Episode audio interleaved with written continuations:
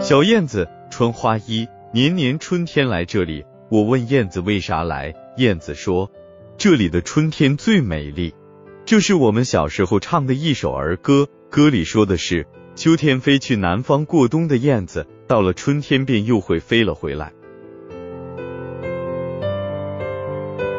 燕子和喜鹊虽同属吉祥鸟，但个头和习性脾气却是完全不一样的。燕子的个头要比喜鹊小多了，颜色也不是喜鹊那样的黑白分明色，而是黑中泛点绿，白中带点微红色。高傲的尾巴就更是大相径庭了。喜鹊的尾巴很长很长，都长得给你一种极为夸张的感觉，而燕子的尾巴两边虽是很长。但中间却是凹进去的，这就形成了它们自己独有的样式——燕尾。喜鹊是在大树上筑巢的，而燕子是在人们的屋檐下或是房梁上垒窝的。之所以在这里选址，是因为可利用房梁或屋檐为依托，它们那半圆形的窝就只要垒出一面就行了。燕子。实行的也还是一夫一妻制，那窝是要夫妻俩一同衔泥来垒的。由于工程浩大，那俩夫妻燕子都要来来回回衔来一两千口的泥巴，才能把这家料理好。这样，那窝也就不是一天两天能垒完成的了。所以，那一对燕子夫妻把窝垒好后，那个头看上去都要比以前更小了。燕子的窝因为是垒在屋里或是屋檐下的，不用担心风吹雨淋，故而那半圆形的窝开口便是斜向上方的了。燕子的窝也不是纯泥巴垒出来的，而是里面还掺杂有成条的细草，这细草的作用就是人们盖房子时的钢筋了，在里面起着连接加固的作用。衔来的泥巴。也是要经燕子唾液浸润的，这样粘性也便会增大了。等那窝蜂干了后，也就十分坚固结实了。尽管这一个窝里都会有四五只小燕子挤在里面，但那窝也会稳如泰山，并且也还是许多年后都不会松散垮掉的。传说燕子不进苦寒之门，所以有这样的传说在。那时人们就十分喜欢燕子来自己家里筑巢了，也都是在力所能及的给燕子们的筑巢提供方便了。若是房门是密闭的，为了燕子进出方便，外出干农活时还会特意把房门敞开，方便燕子们来来往往。更是还会喜滋滋的在人们面前宣扬，我们家有燕子来窝了。因为那时习俗认为，有燕子筑巢的家，就预示着你家财源广进。兴旺发达，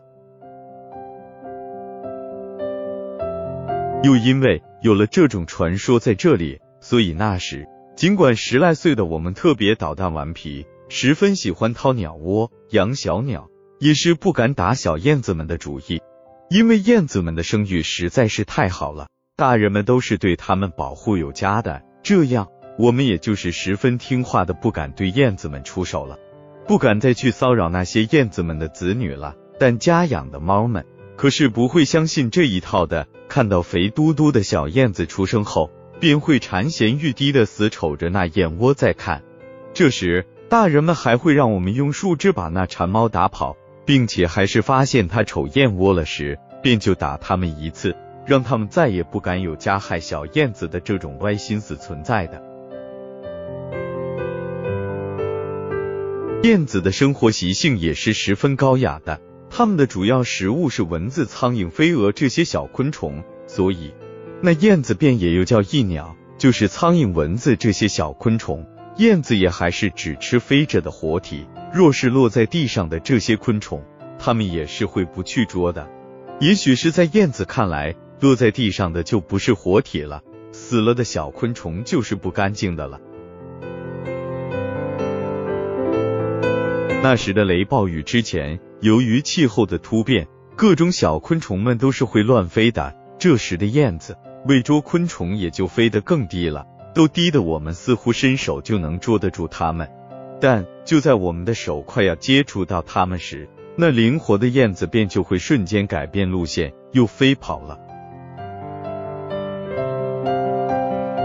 燕子也是产卵生儿育女的，窝垒好后，母燕子便会在窝里产卵孵化。这时，公燕子就要一趟一趟的外出去捕捉昆虫，来给孵化的母燕子提供一日三餐，好让它能尽心尽责的孵化下一代。小燕子出生后，由于窝里吃饭的嘴多了，这时便就要这俩夫妻燕子一同出去捕捉昆虫了。刚出生不久的小燕子因为胆子小，也都是把身子缩在窝里的。只有当父母送吃的来了时，才会伸出头，夸张的嘴巴张得大大的，喳喳的叫着，撒娇似的想得到父母的疼爱，想第一个享受到美食。这时，那父母燕子嘴里的昆虫也都是会存有很多的，所以喂小燕子时，他们便是把自己的嘴巴伸进小燕子的嘴巴里。喂一点就把嘴巴抽出来，再去喂下一个小燕子，尽量做到食物均摊。尽管母燕子一窝都能孵化出四五只小燕子，但那小燕子天生就是十分讲卫生的，它们从来都是不会在自己的窝里拉粑粑地，而是把屁股撅出窝边，拉在我们家。也许在那些未谙世事的小燕子认为，他家是他家。俺家是俺家，我以外就不是他们的地盘了吧？为此，那时大人们还会让我们在那燕子的窝下吊一片硬纸板，用来接住那小燕子们拉出的粑粑，让这粪便不至于污染俺家的地面。我们的小时候那时，农村的房屋布局还是家家都有土坯垒地墙头的，墙头里是院落。墙头外还会挖一大粪坑，方便农家肥的发酵。粪坑旁还会栽几棵树，那树也是随心而欲地栽的，想栽什么树自己决定。夏天里雷阵雨多了时，那粪坑里还会蓄满水。尽管这水里十分肮脏，但却是那种我们叫气蛤蟆的一种蛙类的天堂。它们最喜欢在这粪池水里游玩生活。这气蛤蟆的叫声。比青蛙叫的声音还要大，但又不是青蛙那种咕咕哇的声调。这气蛤蟆叫的声音，怎么听都好像是在重复着俩五一十的这节奏。这时，粪池旁的树上，燕子也会扯着嗓门在那里喳喳的高叫，听起来似乎在数着从一到十的数。母亲这时还会告诉我们说，这是这俩小动物在比赛。年年如此，不知比赛了几百数千年了。比赛的规则就是看谁先从一数到十。燕子老师会在那里一个数字一个数字的数，而这气蛤蟆数的就是俩五一十了。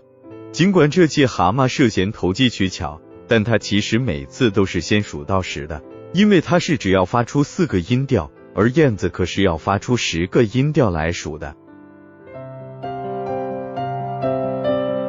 由于燕子在我们心目中的形象很完美，又加之那气蛤蟆不但数数投机取巧，长相也十分丑陋，这就使得我们十分厌恶它了。有时看到爬到粪池旁的气蛤蟆，我们也是不会用手去抓它们的。究其原因，一是它们生活在粪池里，那地方不太干净；二是，在那气蛤蟆身上还都分泌的有粘液，十分粘滑。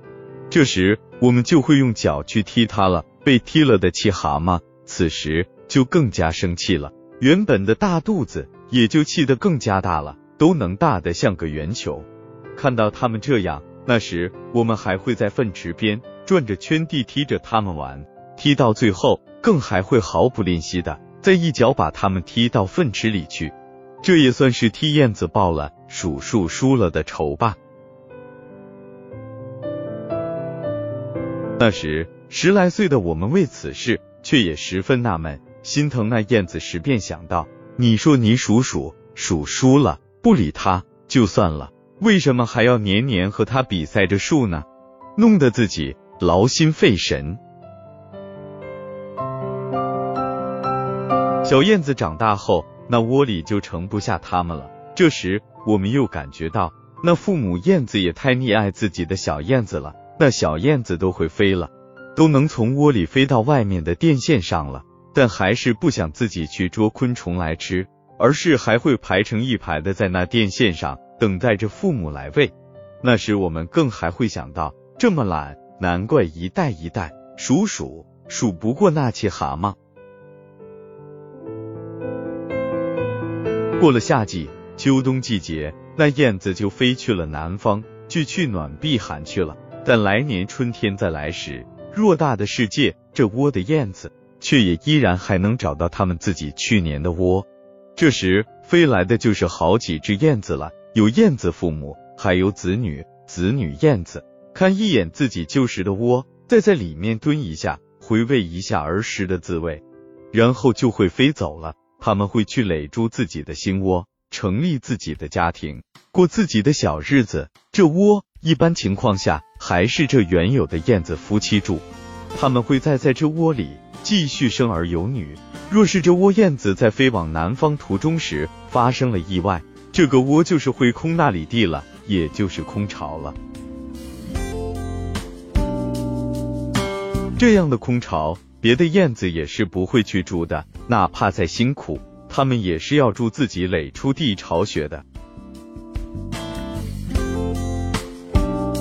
后来我们长大了，也就又明白了，燕子之所以不进苦寒之门，是因为它们筑巢太不容易了。古代贫寒的家庭住房条件都差，下雨时茅草房极易漏雨，而燕子泥巴垒出的窝是最怕雨水弄湿的。所以，他们筑巢选址时，就要选在有钱人家的好房子里筑巢了。这就是燕子们的世界。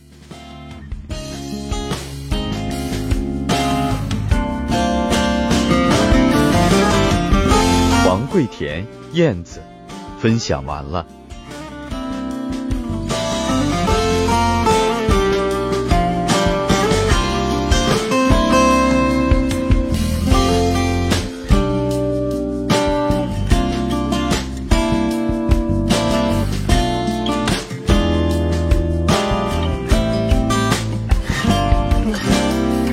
读美文品人生，看世界，打开心灵的锁。小伙伴们下期再见。